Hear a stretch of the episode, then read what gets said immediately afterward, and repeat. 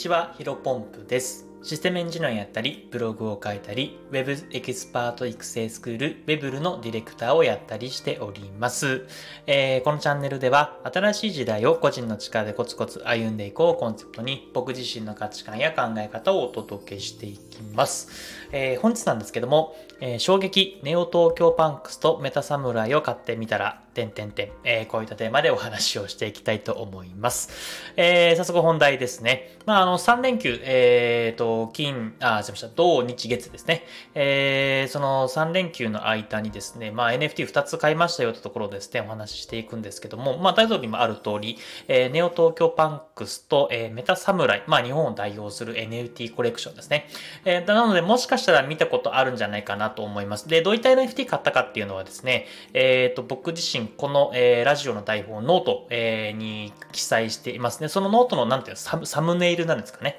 に、にかんえー、サムネイルに、えー、2つの、えー、NFT、えー、アップしておりますので、えー、このラジオの概要欄の方にですね、ノートの台本のリンク貼っておきますので、えー、ぜひぜひチェックしてみてください。本当にね、どちらもね、僕自身はかっこいいなというふうに思って、まあ、あの、ほぼほぼ一目惚れでですね、どっちも。うん。あのー、購入させてもらって、えー、非常に大満足してしております。で、えっ、ー、と、まあ、この NFT 買ってですね、まあ、あの、いろんな、うんと、もちろんね、自分自身もコレクションを手に入れて嬉しいっていう思いは、まあ、あるはあるんですけども、まあ、それ以上になんだろうな、驚きというか、えー、衝撃的なことがあったんですね。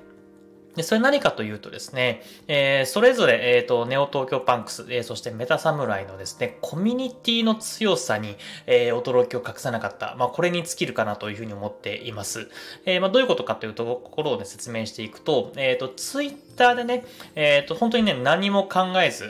なんとなく、えー、ネオ東京パンクスさんと、えっ、ー、と、メタサムライさんのね、えー、NFT アートを買ったので、まずはまあ、あの、買った順番としては、確か、えっ、と、ネオ東京京パンクさんが先で、あの、こうんと、まあ、別にどっちが先、なんか、どっちが後だからなんか優先順位があるとか、そういうわけじゃないんですけども、まあ、なんとなく、えー、ネオ東京パンクさんのですね、えっ、と、NFT ゲットしましたよ、みたいな感じでですね、ツイートしたらですね、まあ、うん、10いいねとか、まあ20いいねぐらいはつくんじゃないかなと思っていたんですけども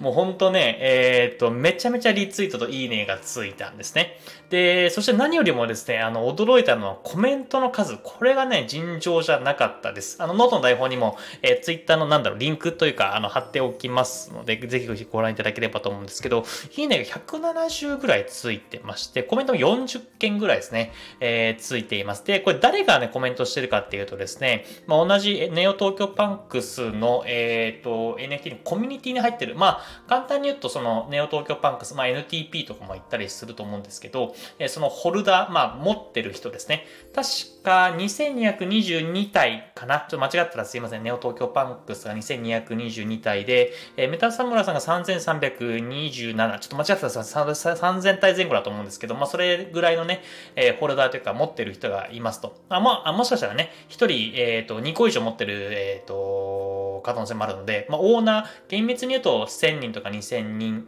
1000人ちょっとなのかもしれないんですけども、まあ、そんな感じでですね、持ってる人がですね、まあ、ツイッター、もおそらく、えー、僕自身もネオ東京パンクスさんのハッシュタグ、あと NTP みたいなハッシュタグをつけてですね、投稿したので、まあ、それをね、ご覧いただいた、方がですね、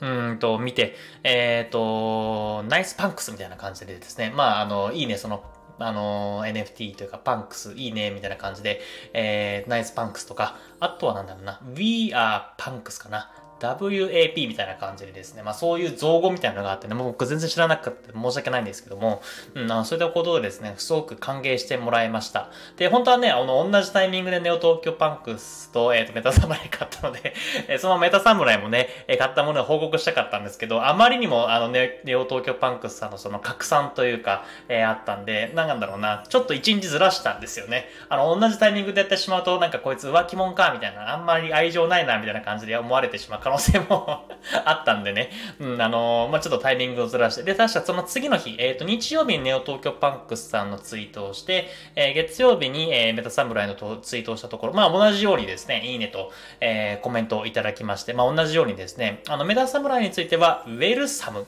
まあ、ウェルカムの、えー、カムが、あの、メタ侍のサムみたいな、ウェルサムみたいな感じでですね、まあ、優しく、えっ、ー、と、ホルダーだったりとか、えー、DAO、あのー、ね、あの、ディスコードで、えっ、と、やってると思うんですけど、まあ、ディスコードにいらっしゃる方が、まあ、非常にコメントを温かくしてもらえました。まあ、非常にね、あの、嬉しいというか、まあ、このコミュニティの力、うん、すごくな、すごくなんだろうな、偉大だなというふうに改めて感じました。で、まだまだね、僕自身もその DAO、ディスコードに参加していて、まあ、DAO にちょっとね、書き込みさせてもらって、あの、ネオ東京パンクスさんの、あの、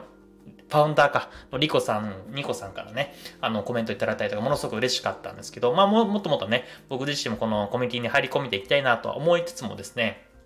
あの、まだまだやっぱり、えっ、ー、と、もうすでにたくさんの投稿があって、まあ、あの、背景とか歴史とかもね、ものすごく深いものがあったんで、まだね、まだ勉強が必要なんですけども、まあ、一つ分かったことがあります。で、それはね、あの、明るい未来の話しか皆さんしていなくてですね、うーんと、なんだろうな、未来に向かって、えー、突き進んでいるなというふうな印象を受けました。うん、やっぱりね、世の中、今、現時点で日本だと、まあ、円安とか、うん、まあ、いろんなところでね、暗いニュースっていうものが多か、多いと思うんですね。まあ、昨日ね、ニュースで見ましたけど、なんか国葬、ん？安倍首相の国葬反対で、まあ、1万何千人かのね、えー、デモがあったみたいな感じでですね、やっぱり、うんと、まあ別にそれが悪いことではないと思うんですが、まあどちらかというと、まあネガティブというか悪い印象にやっぱり日本が全体的にはいっていると思うんですね。ただ、あの、やはり、うんと、NFT のコミュニティ、まあメタサムライのネオ東京パンクスについてはですね、やっぱ日本を代表する、うん日本の NFT コミュニティ、えっ、ー、と、アートだと思いますので、やっぱそこに参加してる人はですね、基本的に前しか向いてないのかなというふうに思いました。えっ、ー、と、あとはね、やっぱり Twitter とか YouTube、あの、YouTube とかね、えー、なんかの YouTube 動画でホリエモンが YouTube は文字が読めない人のこ、文字が読めない人が使うメディアみたいなことをね、言っていてね、まあ確か一理あるなというふうに思っているんですけど、やっぱり YouTube を見るとね、本当にね、あの主要な、あの、知見があるビジネス、ビジネスインフルエンサーに対して、まあ悲しいコメントが多かったりとかですね、うんと、まあね、ちょっと何かしら人気なインフルエンサーが少しでも、えー、やらかす、まあ失態をしてしまうと、まあ、別にね、僕はね、そんな、なんか人間だから一度や二度間違うのは当たり前だかなというふうに思うんですが、まあ、これぞとばかりね、その時に叩くみたいな感じが。まあそういった文化があるとは思、ある、はびこってる感じがするじゃないですか。なので、まあやっぱりね、うん、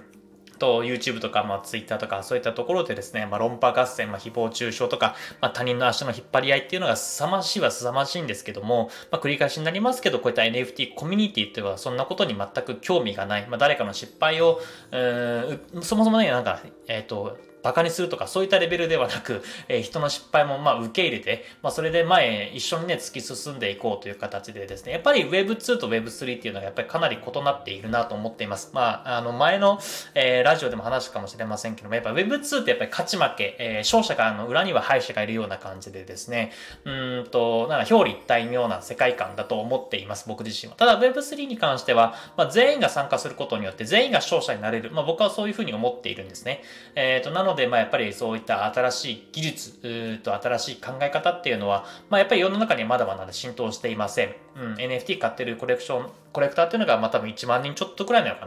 な。うん、最近はものすごくね、えっ、ー、と、金婚西野さんとか、あの、鎌川下さんとかがですね、NFT に参加して、えー、ものすごく、あの、ケンスさんとか、ケンスさんとかもか、あの、そういった方々がですね、参加することによって、やっぱりかなり前向き、えーえー、と徐々に NFT に興味を持つ人が増えてはきていると思うんですけども、やっぱり日本全体感で見るとまだまだ少ないのかなと思っていますが、えー、現時点で NFT を触っていること、本当に方はですね、本当にイノベーターというか、まあ、時代の先駆者みたいな感じでですね、まあ、本当にね、うんとコミュニティのなんだろうな、うん、力というか、うん、未来しか、前しか向いてないっていうところで、まあ、非常に感銘を受けたので、まあ、やっぱりこの僕がね、えー、僕自身も NFT とかこの Web3、ブロックチェーンの技術っていうのはものすごく、なんだろう、信頼してるし、期待もしてしているので、まあ、改めて、えっ、ー、と、僕たちが進んでいく未来っていうのは楽しみだなというふうに改めて思った話でございました。えー、本日の話は以上です。